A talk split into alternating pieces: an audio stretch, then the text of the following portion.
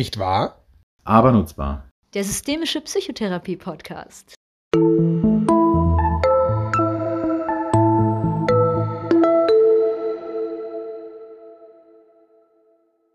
Herzlich willkommen, liebe Hörerinnen und Hörer, zum Systemischen Psychotherapie Podcast.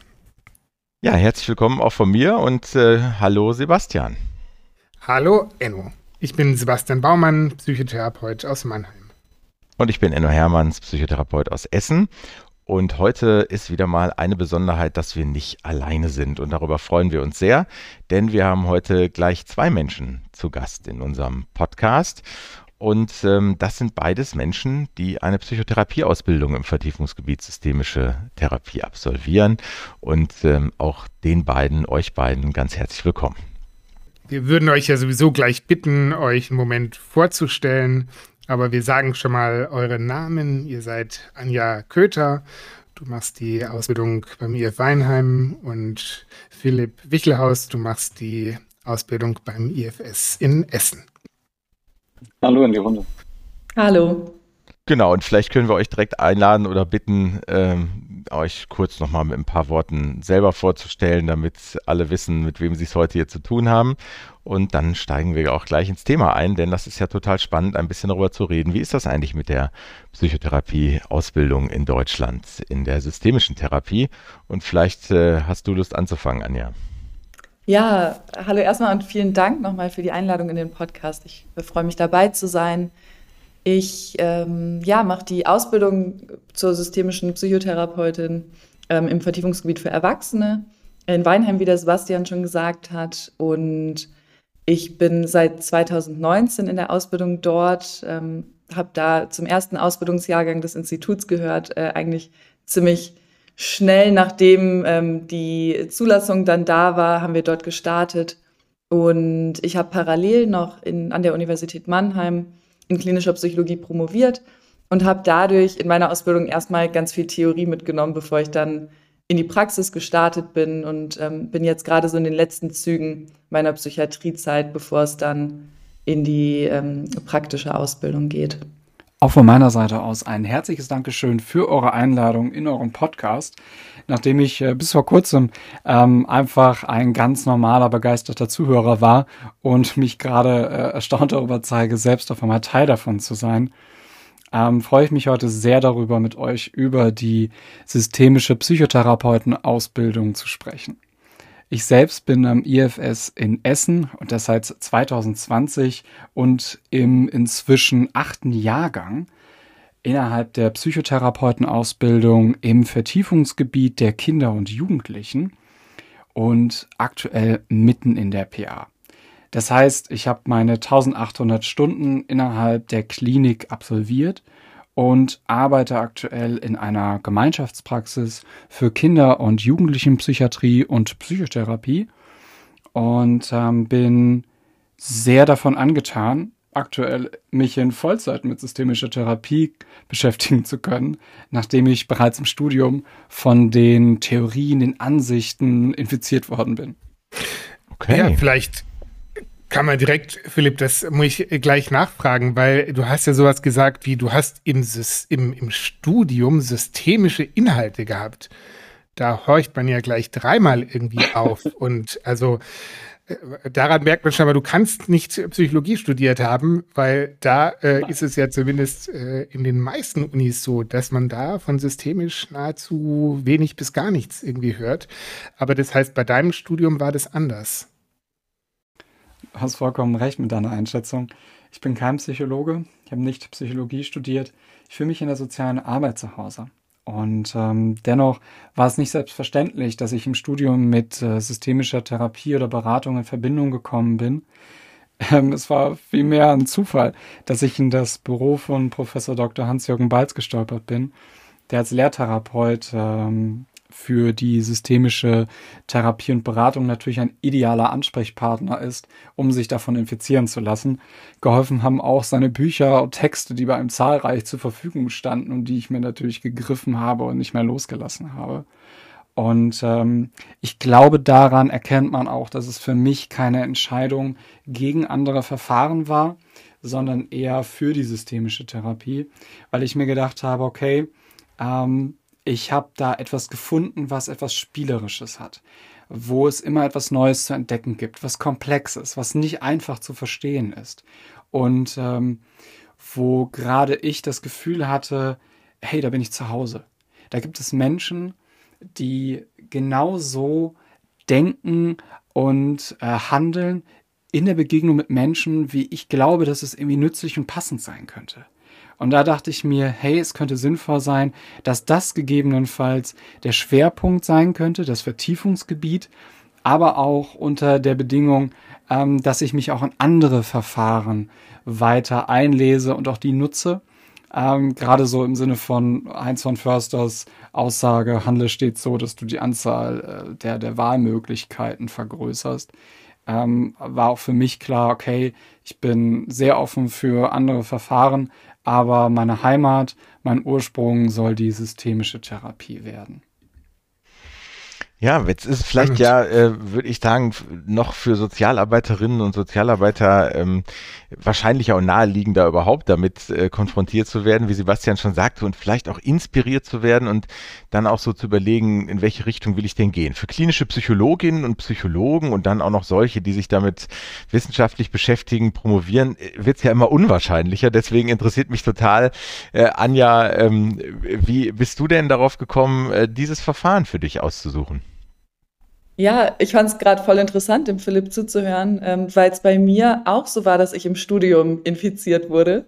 Ähm, da hatte ich auch das Glück, an einer Uni zu sein, wo es Berührungspunkte zur Systemik gab. Ähm, ich habe in Göttingen studiert mhm. und dort gibt es an die Uniklinik angebunden ein Institut für oder eine Ambulanz für Familientherapie und Essstörungen äh, von Professor Günther Reich damals geleitet.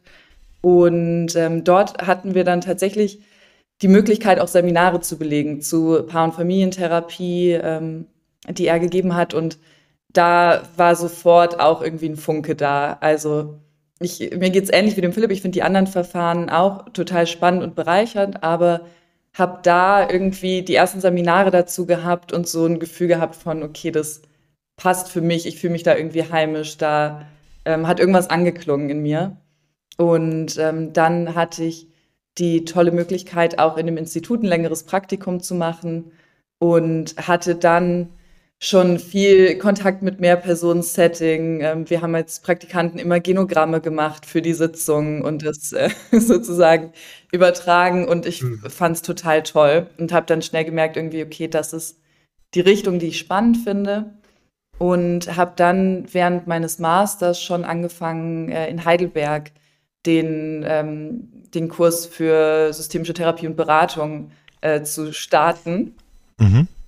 Und hatte da erst die Idee, okay, wenn man nicht approbieren kann, dann, dann gehe ich den Weg. Ähm, und dann kam der schöne Zeitpunkt, als es dann die Anerkennung gab. Und genau, aber da war für mich schon, schon irgendwie klar, das wird, wird die Richtung. Okay. Direkt direkt so eine Nachfrage nochmal, weil ähm, ich habe mich so gefragt, wie, wie ist das denn dann im Verhältnis zu den anderen? Das, das geht so ein bisschen an beide, weil ich mir ja vorstellen kann, dass man trotzdem irgendwie so eine kleine Minderheit darstellt im, im großen, äh, in der großen Community seines Studienjahrgangs oder was auch immer äh, da so los ist, die auch Psychotherapie machen und vielleicht dann was ganz anderes wählen. Ähm, vielleicht habt ihr da so einfach, ist es irgendwie eine, eine schicke, besondere Position, die man da einnimmt oder äh, ist es manchmal irgendwie, löst das eher Unverständnis aus, wie, wieso machst du denn das und nicht wie alle anderen äh, was anderes oder so? Wie habt ihr denn das so erlebt? Ich finde das tatsächlich eine spannende Frage von dir, Enno weil äh, bei mir war es irgendwo ein zweischneidiges Schwert. Ähm, auf der einen Seite habe ich ähm, viel Wertschätzung und Neugier erfahren äh, von äh, Kommilitonen oder auch Lehrenden, ähm, die an der Hochschule ähm, aktiv waren, weil ich schon einiges halt über die Therapieverfahren wusste. Aber gleichzeitig habe ich auch warnende Blicke ähm, bekommen, die da so in die Richtung gingen, es steht eine noch ähm, ausstehende sozialrechtliche Anerkennung für die KJP im Raum.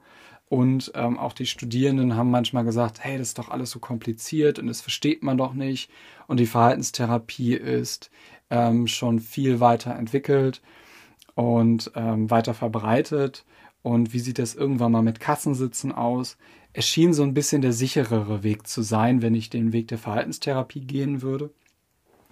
Aber ich habe das vielleicht auch irgendwo ein bisschen gespürt und habe mich ähm, relativ schnell an den Professor Dr. Dennis Köhler gehalten, der an ähm, unserer Hochschule dort ähm, auch den Schwerpunkt der systemischen Therapie, zumindest auch in dem ähm, Studiengang vertrat und ähm, habe dadurch bei ihm auch über die zwei Jahre hinweg als wissenschaftliche Hilfskraft ähm, weiter so die Verbindung zur systemischen Therapie gehalten und konnte dadurch so meine Begeisterung aufrechterhalten.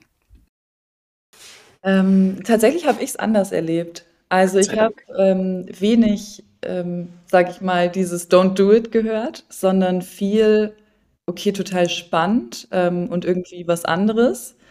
Ähm, und ich habe aber schon gemerkt, dass es äh, nochmal was verändert hat, dass die sozialrechtliche Anerkennung da war. Also ich finde, mit der Anerkennung ist auch deutlich mehr ähm, äh, Akzeptanz und Interesse an dem Verfahren ähm, sozusagen mir begegnet. Ähm, davor, vor allem auch im universitären und Forschungskontext, war das schon sehr, ähm, oder ist es auch immer noch ja so ein bisschen exotisch, ähm, das zu machen. Aber ich finde, ich habe da einen Unterschied, also gemerkt, dass es einen Unterschied in der Wahrnehmung ähm, für viele macht, dass jetzt, äh, oder nicht, jetzt ist es ja gar nicht mehr frisch, aber als dann frisch die sozialrechtliche Anerkennung mhm. kam und sich das so verändert hat im System was, was auch meine Hypothese gewesen wäre und gleichermaßen ja paradox ist. Ne? Also ich habe gerade so gedacht, als du erzählt hast, Philipp, äh, dass das Unverständnis vielleicht bei den, bei den Leuten, die SkyJP machen und damit ja ähm, eigentlich die, die seit 2011 damit angefangen haben, äh, immer auf so eine Karte gesetzt haben, äh, eigentlich nicht zu wissen, äh, was am Ende sozialrechtlich damit, damit werden wird. Und äh, bei, bei allem Optimismus, den wir in uns tragen, diese Karte ja zumindest noch nicht zu Ende ausgespielt ist, ähm, muss man ja auch an der Stelle sagen, versus äh, ne, was Anja, was du gesagt hast, Sozialrecht und andererseits das, gerade auch im universitären Kontext, ja eigentlich auch wieder, wieder ähm, fast skurril ist, dass es den Unterschied macht, weil ähm, Berufsrecht ist das, was irgendwie und wissenschaftlicher Beirat, Psychotherapie und sowas zählen sollte und ob es hinterher eine Kasse bezahlt, hat ja eigentlich nichts mit irgendwie der Frage von, von ähm, dem ja, Blick der Wissenschaft darauf zu tun. Aber ich, ich habe es auch so erlebt und ähm, irgendwie scheint es da einen, einen Zusammenhang definitiv zu geben. Aber spannend, dass es sich nochmal so unterschiedlich für euch beide auch darstellt, ja.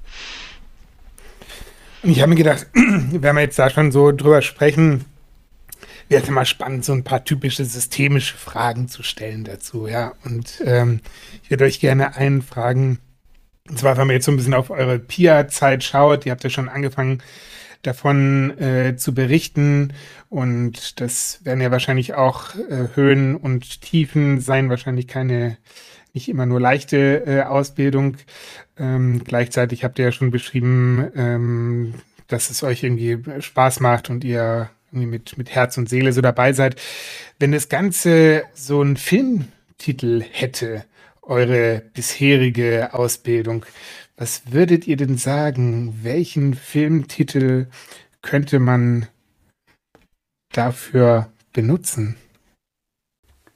Ich glaube, mir fällt sogar ein konkreter Filmtitel ähm, ein, wo selbst der Inhalt auch gut zu der Ausbildung passt. Ähm, und ich denke da so an das Streben nach Glück über diesen Unternehmer Chris Gardner. Der ähm, Film ist sehr klar untergliedert, auch für unsere Ausbildung in die beiden PT-Zeiten und die spätere PA. Ähm, man hat ähnlich wie im Film äh, auch prekäre Situationen, weil man nicht weiß, wie man, äh, also wir kommen aus einer vielleicht sogar gut finanzierten Anstellung in ein Praktikumsverhältnis.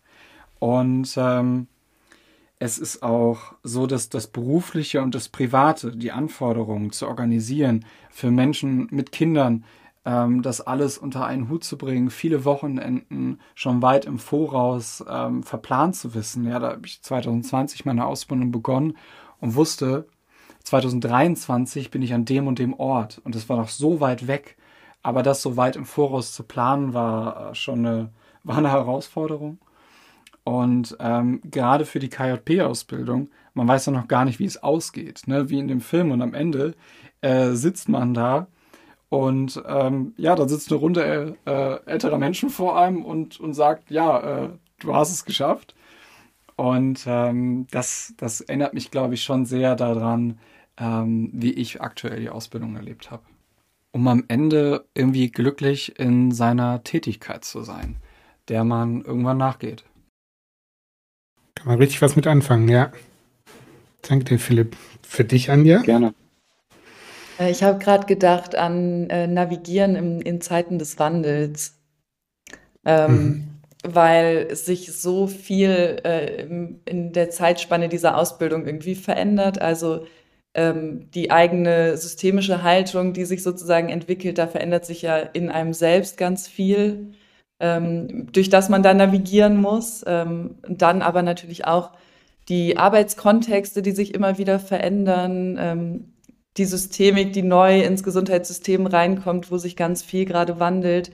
Und als Pia navigiert man so dazwischendurch und ähm, ja, begibt sich in diesen Strudel aus Veränderung und Wandel irgendwie rein. Und ähm, das ist häufig anstrengend, aber auch schön und bereichernd.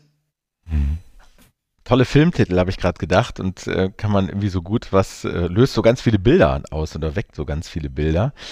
Hm, ich habe mich gerade so gefragt, ähm, wenn ihr davon vielleicht ein bisschen berichten wollt, ich bleibe direkt mal bei dir, Anja, weil du die Veränderung so angesprochen hast. Ich stelle mir so vor, ähm, das ist ja dann auch so ein bisschen so eine Reise ins Ungewisse. Man, man meldet sich da irgendwie an, man geht zu so einem ersten Seminar, man weiß, da sind jetzt Leute, mit denen werde ich jetzt über Jahre irgendwie äh, zu tun haben. Alle kommen mit ihren Perspektiven da irgendwie so rein und dann ähm, äh, navigiert man oder äh, wird mit äh, navigiert oder was auch immer. Jedenfalls gibt es eine Entwicklung und Wandel ist angesprochen worden, Streben ist angesprochen worden bei dir, Philipp. Ähm, vielleicht habt ihr Lust, so ein bisschen was äh, zu erzählen, so vielleicht auch so ein bisschen zu gucken, als ich da, bevor ich zum ersten Mal zum Seminar gegangen bin und wo ich heute so unterwegs bin, was, was ihr veröffentlichen wollt natürlich, aber was würdet ihr auch bei euch selber so als den größten Unterschied wahrnehmen von Entwicklung oder so? Und ähm, dein Filmtitel hat mich da gerade so inspiriert, deswegen äh, fange ich, ich direkt mal an, dich zu fragen, Anja. Ja, was mir gerade direkt in den Kopf äh, gekommen ist, was sich, glaube ich, verändert hat, ist, dass ich am Anfang, als ich angefangen habe, mich mit der Ausbildung zu beschäftigen, der Systemik, irgendwie äh, noch stark so ein Gefühl hatte von, es gibt irgendwie die eine Systemik und das muss ich lernen und ich muss irgendwie äh, das genauso machen wie meine Dozenten und das ist sozusagen das Ziel, wo ich hinstrebe. Und ich glaube, dass ich über die Zeit der Ausbildung viel mehr ähm, jetzt so für mich gelernt habe, dass es ähm, eben nicht nur das eine gibt, sondern ganz viele Varianten davon und jeder so seine eigene Variante und seinen eigenen Stil finden darf und letztendlich systemische Therapie und Haltung ähm, auch was ist, was in mir entsteht und was ich draus mache und mir da so von jedem was Nützliches mitnehmen kann, aber nicht ähm, einer äh, Box entsprechen muss. Mhm. Und ähm, das habe ich als sehr, ähm, sehr schön erlebt, sozusagen mir die Erlaubnis zu geben, dass, dass ich nicht so sein muss wie irgendwie. Und ich mhm. glaube, da hatte ich am Anfang ähm, noch so eine andere Vorstellung und auch so oft die Frage, bin ich irgendwie systemisch genug? Ist es richtig? Und ähm, ja, ich glaube, so da sich die Erlaubnis zu geben, seine, seinen eigenen Stil ähm, finden zu dürfen. Ähm, das ist auf jeden Fall eine Entwicklung, die ich gemacht habe. Ja, vielen Dank für mhm. die Einblicke. Ich kann mir vorstellen, wenn ich so den größtmöglichen Unterschied bei mir suche, finde ich ihn vielleicht daran, wie ich inzwischen Menschen begegne. Und das ist mit einer größeren Gelassenheit. Ähm, also es passt so, diese Reise ins Ungewisse, das finde ich total klasse, weil wenn ich mir vorstelle, was meine primären Gedanken waren, bevor die Ausbildung angefangen hat, dann lag das vor allem erstmal darin, auf welche Menschen werde ich treffen, wie werden die sein und welche Position werde ich wohl innerhalb dieser Gruppe über viele verschiedene Jahre hinweg haben. Und ähm, das war auch mit auch, auch bestimmt mit dem Gefühl von, von Angst und Unsicherheit verbunden.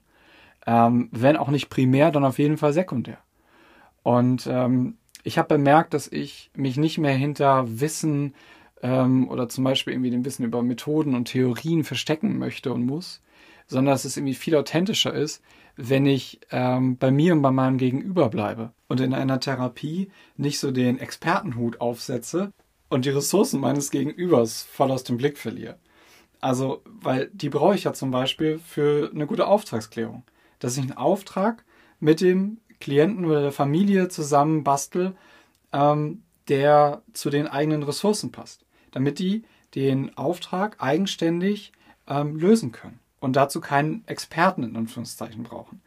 Ähm, und ich, ich habe so gemerkt, okay, ich bleibe dabei irgendwie veränderungsneutral und vertraue auf deren Selbstorganisation und ähm, es gibt mir vor allem Gelassenheit. Und die, weil, weil ich nicht eine Veränderung ähm, ins, ins Leben rufen muss, sondern nur begleiten darf. Und ja, die Methoden, auch die etiologischen Modelle von zum Beispiel dem Rüdiger Retzlaff aus seinem äh, Fallkonzeptionsbuch, die haben mir total Sicherheit gegeben in diesen komplexen, ähm, manchmal auch hochstrittigen Situationen, in der Klinik vor allem.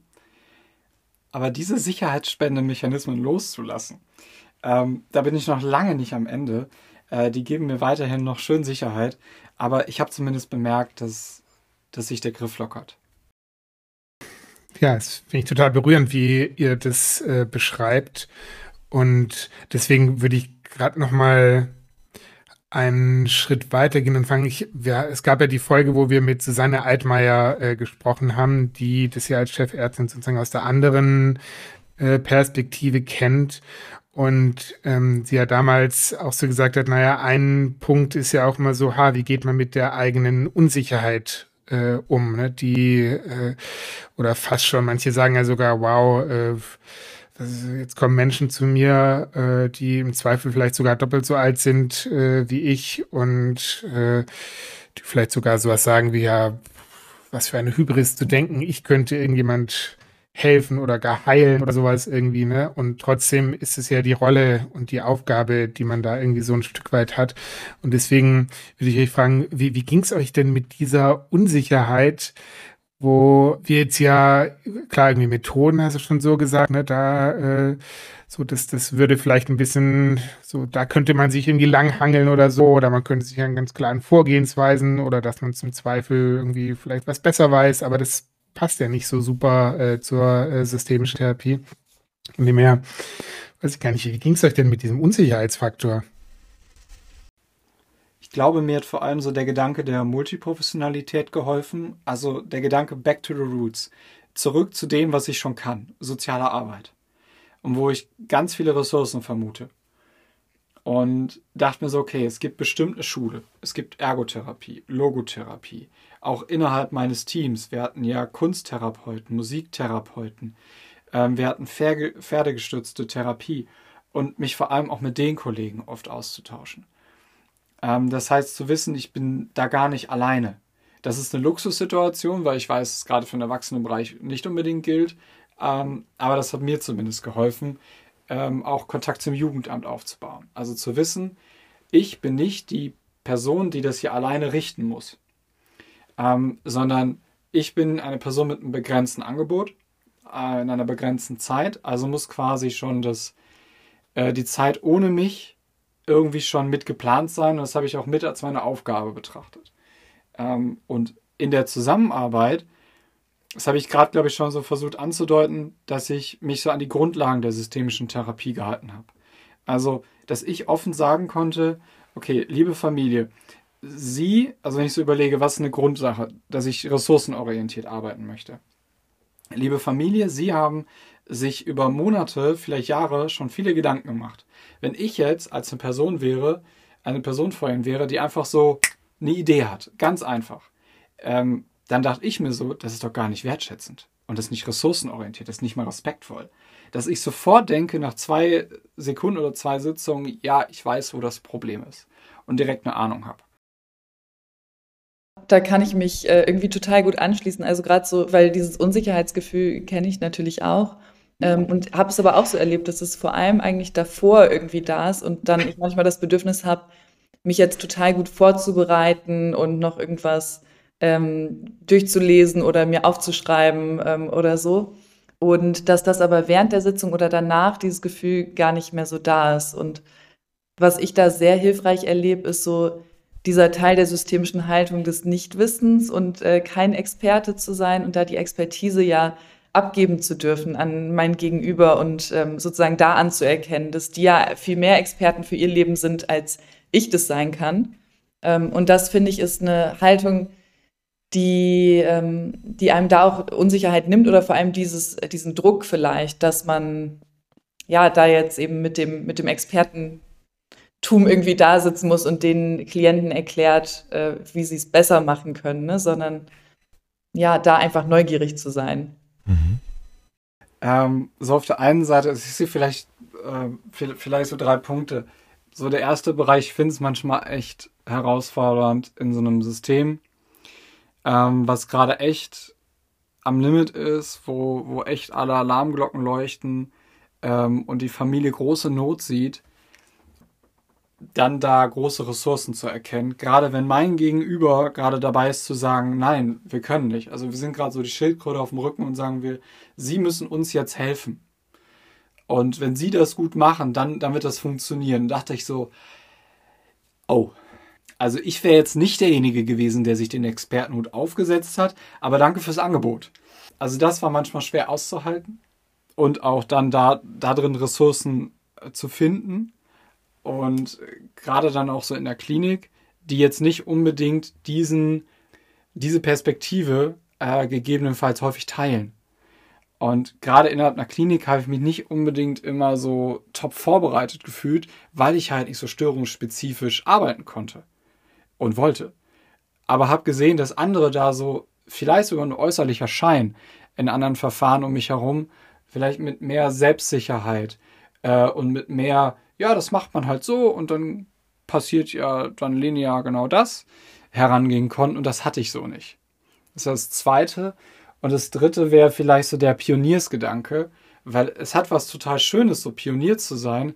Gerade ihr, auch diejenigen, die zusammen zum Beispiel mit Reinhard Hanswille oder auch Ulrike Bors, die zuletzt ja mal hier im Podcast war, äh, ihr habt ja so ein bisschen die Einbettung ins deutsche Gesundheitswesen vorangebracht, dass die sozialrechtliche Anerkennung so vorangeschritten ist. Aber ihr wisst zum Beispiel noch gar nicht, wie, wie wird es so sein in der eigenen äh, kassenfinanzierten Praxis was die Fortela beispielsweise vielleicht schon aus, aus einer langjährigen Erfahrung schon weitergeben kann. Und ähm, das ist, das hat wie gesagt was Schönes, aber hat auch gegebenenfalls etwas ähm, auch Anstrengendes, aber auch mal Leidvolles, Pionier zu sein. Das Pionier sein. Okay. War sehr mhm. schön, ja. Ich weiß gar nicht, wie es dir geht, Sebastian. Ich bin so, so, so was Freudiges in mir sozusagen, irgendwie das so äh, zu hören. Irgendwie einfach, äh, kann es auch gar nicht näher so beschreiben, aber es freut mich, das irgendwie so ähm, hier gerade anzuhören. Mir geht es genauso. Und ich habe gerade nochmal so gedacht, es gab ja auch einige, die äh, im Vorfeld der sozialrechtlichen Anerkennung gesagt haben, boah, bloß keine Kassenanerkennung, weil wenn wir da erstmal drin sind, dann sehen wir keine Ressourcen mehr, dann wissen wir alles besser als unsere Klienten und dann können wir gar nicht anders, als nach den Spielregeln des Systems zu spielen und das äh, bedeutet, dass wir nur noch mit Diagnosen und nur noch Menschen als Kranke äh, irgendwie sehen. Und deswegen finde ich es gerade voll spannend, das so zu hören, weil ich glaube, das würde viele von den Kritikerinnen und Kritikern eher froh stimmen, so dass eben von der Haltung, auch wenn die wahrscheinlich ein bisschen herausfordernder ist zu leben, so als im Kontext, wo das gar, kein, gar keine Rolle spielt, aber das so gelebt zu sehen, ich glaube, die wären Ganz mhm, Glaube ich auch. Wo wir gerade so bei Herausforderungen sind, habe ich gedacht, bleiben wir vielleicht noch einen Moment dabei, weil bisher klingt es ja auch noch, äh, könnte es so klingen, es hören uns ja jetzt nicht nur Psychotherapeutinnen in Ausbildung zu, ähm, als ähm, wäre das auf jeden Fall, das ist es ja auch eine tolle Sache, so eine Ausbildung zu machen, aber vielleicht auch ähm, als wäre das auch einigermaßen easy, ähm, so alles hintereinander zu kriegen. Und ich würde euch gerne, gerne nochmal so ein bisschen fragen, ähm, gab es auch Stellen in der Zeit, wo ihr gedacht hättet, boah, hätte ich das mal nicht gemacht oder wo ihr zumindest mal kurz ins Zweifeln gekommen seid oder wo ihr gedacht habt, puh, das ist jetzt aber irgendwie schon eine ganz schöne Herausforderung, die sich mir stellt innerhalb dieser, dieser Ausbildung oder das erlebe ich schon irgendwie als ganz schön herausfordernd, anstrengend, äh, wie auch immer. So, da äh, würde ich gern nochmal einmal so ein bisschen hinschauen, weil das schon so meine Wahrnehmung ist, dass das ja in den, in den Ausbildungskursen jetzt auch an verschiedenen Instituten immer mal wieder Thema ist, äh, wie es einem da eigentlich gerade so geht und welche Herausforderungen sich da so in den Weg begeben. Genau, oder auf den Weg.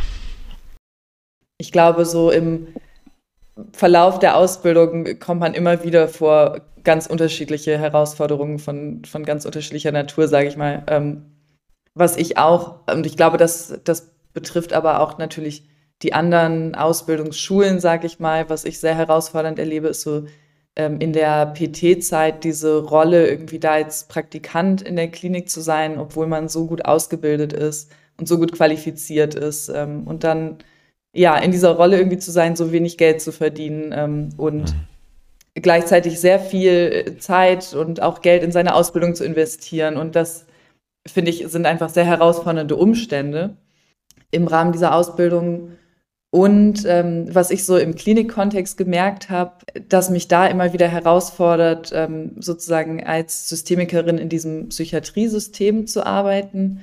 Ähm, ich arbeite aktuell auf einer Station für abhängigkeitserkrankte Menschen. Mhm. Und gerade da erlebe ich immer wieder eine Herausforderung ähm, im Sinne der Auftragsklärung. Also eigentlich ähm, mit dem Auftrag der ähm, Klienten mitgehen zu wollen und gleichzeitig einen ganz klaren Auftrag ähm, von, vom System zu haben. Ne? Also dem man nachgehen muss und das deckt sich nicht immer. Total interessant, was du sagst. Und ich habe jetzt, Enno, jetzt muss ich dich mal eben dazu fragen, weil da war ja auch äh, sowas, ähm, ja, wir ähm, bereiten irgendwie auf einen Kontext mit vor, den viele von den Lehrenden ja so qua Definition noch nicht haben konnten, außer sie waren vorher schon in einem anderen Verfahren irgendwie unterwegs. So, ne? Und was denkst du denn darüber so? Das ist eine ja, ich, Frage, ich denk, aber. Ja, ja, das stimmt. Ich, ich habe gerade gedacht, ich denke so ein bisschen zweigeteilt tatsächlich. Also im Hinblick auf den Versorgungskontext ähm, Kassenpraxis ähm, denke ich das tatsächlich auch so, weil da, glaube ich, sind die allerwenigsten Lehrenden in dem Bereich irgendwie ähm, unterwegs gewesen. Es gibt ein paar, aber die dann im anderen Verfahren eben äh, da unterwegs waren.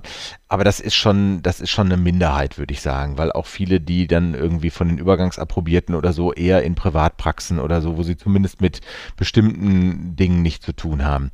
Im klinischen Feld, was die Klinik angeht, sehe ich das immer ein bisschen anders. Da gibt es, glaube ich, viele Leute, die auch äh, lange in Kliniken gearbeitet haben und auch entweder es geschafft haben, da systemische Grundlagen, Konzepte auch mit zu etablieren und oder sich auch so eine gewisse Zweisprachigkeit zugelegt haben, wie sie es schaffen, ähm, da so gut ihren Platz ähm, zu finden. So, ne? Und ich glaube, von dem kann, können dann auch viele was weitergeben. Also so ein bisschen auch, wie kann ich da gut meinen Weg finden im, im stationären, teilstationären Kontext.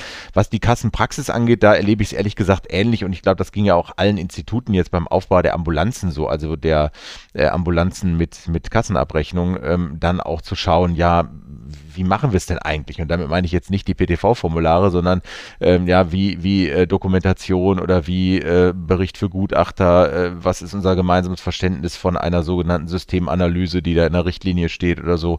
Ähm, also da, das kann ich, kann ich total gut nachvollziehen. So, ne? Also ich kann den ganzen Punkt nachvollziehen, aber ich glaube, es gibt einen Unterschied zwischen stationärem Kontext und ambulanten Kassenkontext.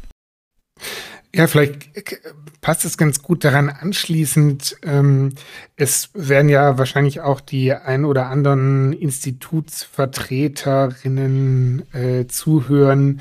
Gibt es denn irgendwas, wo ihr sagt, ähm, liebe Institute, klar, man kennt jetzt natürlich erstmal sein eigenes, aber man redet ja auch irgendwie mit anderen. Und gibt es denn was, wo ihr sagt, wenn es an der Stelle noch irgendwie anders sein könnte, so, oder wenn, wenn's, wenn, wenn man so einen Wunsch äußern dürfte, wie, wie sähe der denn aus? Vielleicht den Fokus auf, also vielleicht zwei Sachen. Einmal die Grundlagen systemischer Therapie, ähm, also die Geschichte, die Theorie, die dahinter steht und wie alles miteinander trotz der vielen ähm, Herkunftsebenen miteinander in der Verbindung stehen kann und dass wir noch mehr Fokus auf die Outcome-Forschung legen können. Also mit Outcome-Forschung meine ich so die systemisch integrativen, gut erforschten Ansätze, die es gibt. Zum Beispiel emotionsfokussierte Therapie, Paartherapie, die da ist. Ähm, Sebastian, wir haben das bei dir in einem Seminar einmal gehört. Ähm, oder zum Beispiel das Londoner Manual für Paartherapie bei Depression, ähm, was auch sehr viel dazu beigetragen hat, dass die ähm, systemische Therapie im Erwachsenenalter soziallich anerkannt worden ist. Ähm, oder ABFT mit Attachment-Based Family Therapy, dass man auch mit diesen Konzepten arbeitet.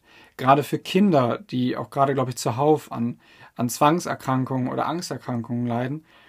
Ähm, Space, also Supporting Parroting Anxious Childhood Emotions. Also ein Elterntraining, was glaube ich auch frei verkäuflich ist, das gebe ich meinen Eltern gerne mit. Breaking Free of Child Anxiety and OCD. Ein tolles Buch ähm, von dem Herrn Lebowitz, ähm, der auch mit Heim Omar äh, einige Bücher geschrieben hat, die auch im Deutschen erhältlich sind. Und ich finde diese integrativen Ansätze so toll, dass ich jedem ans Herz legen möchte und äh, würde mir wünschen oder hätte mir gewünscht, wenn ich mehr dazu auch noch in der Ausbildung erfahren hätte. Das ist so der Outcome-Teil. Und der zweite Teil bezieht sich so auf die Grundlagen, weil, Anja, ich weiß nicht, wie es bei dir ist ähm, und wie es bei, bei den anderen ist. Ähm, ich habe manchmal den Eindruck, dass wir nicht so viel Raum und Platz für die Grundlagen systemischer Psychotherapie haben. Und so, wo kommt eine Skulptur her? Also im Sinne von, dass ich dann so glaube, okay, das ist so, das kann ich mit Selbstorganisation verbinden ein Reflecting Team, sehr viel mit Konstruktivismus. Äh, die Ausnahmefrage äh, zeigt mir ja auch, dass Systeme nicht stabil sind, auch wenn es noch so scheint. Und das könnte echt dazu beitragen, diese beiden Punkte, dass dieser Wirkfaktor für gelingende Psychotherapie, wie überzeugt sind TherapeutInnen davon, was sie tun? Dass da noch eine Menge Potenzial drinsteckt, ähm, weil wenn ich diese losen Fäden zusammen verbinden kann, die manchmal innerhalb der Ausbildung ähm, aufkommen, dann habe ich nochmal ein großes Potenzial, um den Wirkfaktor, dass ich überzeugt bin von dem, was ich tue, dass der gestärkt wird. Mhm, super. Ja, mehr Verbindung wäre auch was, was ich mir gewünscht hätte. Also ich finde so die Idee von ähm, mehr Theorie oder Hintergrund, ähm, die die störungsspezifischen Seminare so begleitet, total schön, wenn man da, wie du das gerade beschrieben hast, Philipp, immer wieder die Querbezüge mhm. darstellen würde.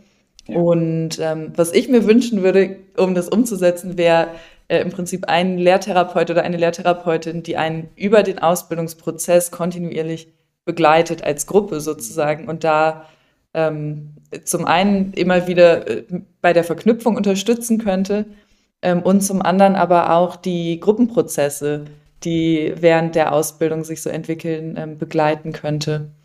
Ähm, weil ich das auch so erlebe, dass die einzelnen Seminare sehr isoliert für sich stehen ähm, und genau ich da auch mehr Verknüpfung, mehr übergreifende Begleitung schön fände. Ich glaube, es ist auch deswegen spannend, weil es ja auch so für die systemische Szene wirklich eine Umstellung ist. Weiterbildungen, äh, die 900 oder 950-stündigen, äh, da ist ja stärker dieses Konzept, ne, dass es äh, einen äh, einen lehrenden Paar ja häufig äh, gibt, ne? Und deswegen eine stärkere Gruppenbegleitung vielleicht ist, äh, als es jetzt bei diesen umfangreicheren Ausbildungs ist. Finde ich eine spannende Idee, die man echt mal mhm in Instituten weiter vertiefen könnte ich habe das auch so gedacht, ne? ich, ich erlebe das auch so, dass viele ja so damit experimentieren. Ne? Also äh, Philipp hat es gerade angesprochen, ähm, so der entweder der Versuch, dass es so einen Teil gibt, der dann doch in der geschlossenen Gruppe mit immer den gleichen Lehrenden stattfindet, einen anderen Teil, der nicht so ist. Und, und dennoch passieren natürlich diese Effekte, erlebe ich ja auch, wenn ich an andere Institute komme, wo ich dann nur ein Seminar habe, dass ich ja auch immer denke, ja, wovon gehe ich denn jetzt aus? Ich gehe mal davon aus, das wissen die schon, das wissen die noch nicht. Ich meine, jetzt könnte man sagen, fragenden Menschen kann dann sofort geholfen werden, aber es ist dann ja auch häufig häufig super knapp, wenn man dann zwei Tage oder so für irgendein Thema hat, was man selber, wo man selber denkt, mein Gott, das, da könnte man so viel zu machen und dann, wo setzt man an, wo hört man auf, finde ich auch immer herausfordernd, wenn man so als Dozent für ein, ein Seminar irgendwo ähm, hinfährt oder so ähm, als Trainer. Ähm, aber trotzdem nochmal spannend, das auch von euch so nochmal zu hören, weil ich glaube, das, das wird jetzt auch wieder an ganz viele Ohren von Institutsleitern sein. Ja, genau, das wollten wir nie, dass das verloren geht. Dreijähriger Gruppenprozess mit Gruppendynamik und Begleitung und allem Pipapo. Und ähm, wahrscheinlich nochmal so die Frage stellen, wie kann das jetzt auch in der Ausbildung oder auch zukünftig in der Weiterbildung ähm, dann auch irgendwie doch gehen? Ne? Oder welche, welche Wege kann man finden, dass das irgendwie wieder, wieder mehr, mehr Raum bekommt? Ja, sehr, sehr schöner Hinweis. Ich habe gedacht, ähm, ich würde noch gerne so eine Frage aus der Zukunft stellen oder in die Zukunft vielleicht so. Mhm. Ähm, äh, weiß aber nicht, was du denkst, Sebastian, irgendwie so. Wir müssen ein bisschen auf die Zeit auch schauen, aber ich, ich glaube, wir könnten noch ziemlich lange sonst weitersprechen. Ja.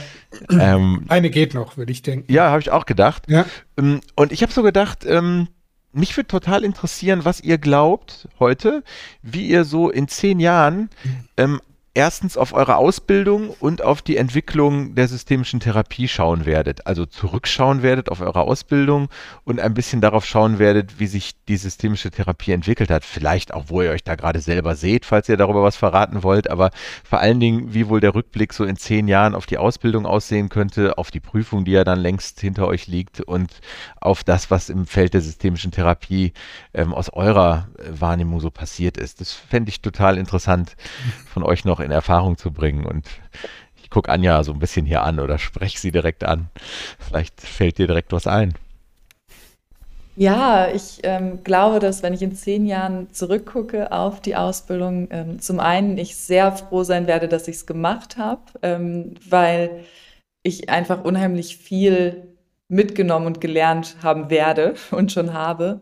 Ähm, ich habe gestern noch mit einer Freundin irgendwie drüber reflektiert, die gefragt hat, ähm, würdest du sagen, du hast mehr in der Theorie oder mehr in der Praxis gelernt? Und ähm, da habe ich auch, also auch nochmal gedacht, ähm, in der Praxis lerne ich so unheimlich viel und in der Theorie aber auch so viel. Also das ist so ein tolles Fundament und ähm, ich denke, das wird sich weiter potenzieren mit der Zeit ähm, und dass man dann in zehn Jahren zurückschauen kann und denkt, wow, da hat sich irgendwie total viel entwickelt und getan und äh, man hat ganz, ganz viel mitnehmen dürfen. Und ähm, ich vermute, dass in zehn Jahren sich auch die systemische Therapie weiterentwickelt haben wird, dass da Veränderungen stattfinden. Das ist ja ein äh, immer weiter wachsender natürlicher, ähm, ein natürliches System irgendwie, wo viel passieren wird. Und ich glaube auch, dass ähm, jetzt durch die Eingliederung ins Gesundheitssystem und dass da einfach viel ja, das irgendwie ähm, Veränderungen wahrscheinlich mit sich bringen wird. Und ich bin ganz gespannt zu sehen, wo die Reise dahin geht. Und ähm, freue mich darauf, das äh, ja als Systemikerin dann auch begleiten zu können und irgendwie da Teil davon zu sein, Teil von dieser Reise. Danke. Ich hätte den Wunsch, dass ich äh, meine Wurzeln zur sozialen Arbeit beibehalte weil ich weiß, dass da sehr viele tolle KollegInnen seit, seit Jahren ähm, großartig Familientherapie anbieten und ähm, dass ich da auch im multiprofessionellen Setting weiter denke und handle.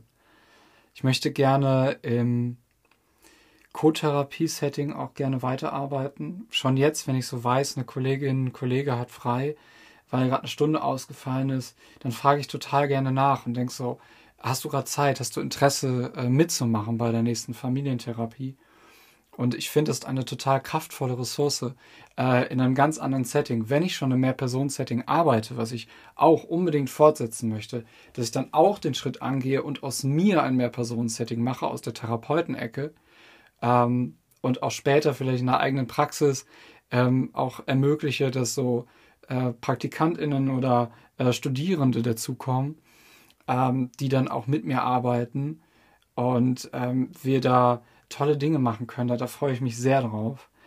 Ähm, und wie gesagt, in den großen Fokus zu haben auf unseren USP, das Mehr-Personen-Setting, ähm, sei es auf Klienten oder auf unserer Ebene. Und dass wir zum Beispiel die vielleicht als komplex geltenden systemischen Theorien irgendwie leichter zugänglich machen. Für uns und andere Verfahren. Ähm, dass wenn ich zum Beispiel an die vier Prozessebenen vom Jürgen Krietz denke, ich finde die total toll, aber es hat unfassbar viel Zeit gebraucht, um mich da reinzudenken. Und ich glaube, das geht leichter.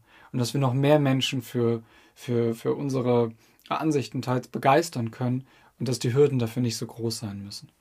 Und das würde ich mir vor allem für die systemische Therapie wünschen und würde dazu gerne meinen Beitrag leisten. Echt schön, so euren Gedanken äh, zuzuhören und selber sich inspirieren zu lassen, zu gucken, ah, wie könnte es irgendwie weitergehen und genau. Puh, wow, also irgendwie ist es auch eine ganz gute Zeit, finde ich so, weil noch nicht eben so alles so super toll festgelegt ist und man jetzt irgendwie so weiß, so same procedures last year, sondern wie es last year war, kann dies Jahr irgendwie schon wieder ganz anders sein. Das hat vielleicht auch was in dieser Zeit, die Ausbildung zu machen. Ja, und, und eine große Chance und Aufgabe für die ja immer noch ganzen Pionierinnen und Pioniere im Feld, ähm, die es ja sind in den, in den Ausbildungen bis heute, würde ich sagen, auch zahlenmäßig dann eine Zukunft der systemischen Psychotherapie in Deutschland und auch im Gesundheitswesen ähm, mitzugestalten und äh, GestalterInnen zu sein von dem, was da passiert. Und ich habe auch aufmerksam zugehört und mich inspiriert das auch an vielen Stellen so zu denken, ja, wie wird das sein? Und dann, wenn es die neue Weiterbildung gibt und dies und das und so. Aber viele Themen, die uns da noch so in die, in die Zukunft bringen, aber schön, ähm, eure Gedanken dazu zu kennen. Okay, ja, dann bleibt uns, uns ganz herzlich zu bedanken, dass ihr äh, heute Morgen unsere Gäste gewesen seid und dann wir zum 1. März diese Folge dann online gehen wird. Ja, ganz lieben Dank euch. Das war, war sehr schön, hat viel Spaß gemacht und äh, alles Gute für den weiteren Weg, auf jeden Fall. Danke. Danke für die Einladung. Und vielen Dank für eure Fragen war äh, schön zu reflektieren.